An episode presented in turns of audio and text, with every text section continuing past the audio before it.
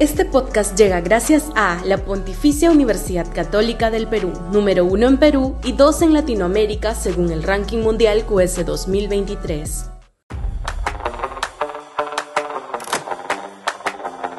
Una censura políticamente valiosa. Ha sido políticamente muy significativa la merecida censura al ministro del Interior Vicente Romero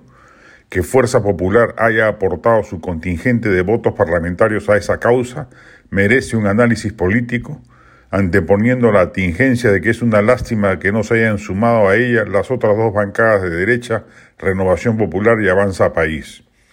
Resulta imperativo que la derecha marque distancia de este fallido y mediocre gobierno que tenía en el tema de la inseguridad ciudadana una cima de incompetencia con un ministro que no tenía la menor idea de qué hacer al respecto. Lamentablemente, la opinión ciudadana identifica a este gobierno y a su tácito pacto con el Congreso como una gran coalición de derecha, y esa circunstancia, aderezada por la inmensa desaprobación al régimen, generaba un estado de cosas atentatorio de las posibilidades políticas futuras de este sector del espectro ideológico.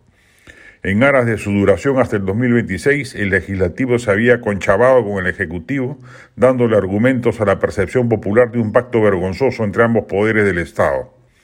Con decisiones radicales como la de ayer, se puede empezar a romper esa percepción, el Congreso empezar a recuperar un rol fiscalizador necesario frente a un gobierno tan inoperante en materias urgentes como la inseguridad ciudadana, la crisis económica y la prevención del niño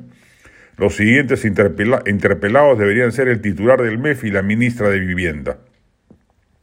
Y de paso, la derecha empezar a tomar distancia de la debacle institucional, social, económica y política en la que el país está sumido, en gran medida por la funesta gestión del izquierdista Pedro Castillo, cuya salida intempestiva le ha permitido paradójicamente a la izquierda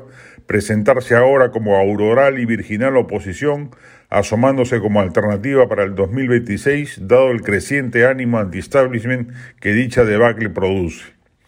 La censura al ministro del Interior puede ser el inicio de una gran recolocación política a la derecha y permitir así mejores posibilidades en las elecciones presidenciales venideras. Ojalá siga ese camino y en la próxima ocasión no sea solo el Fujimorismo el abanderado de ese giro político estratégico.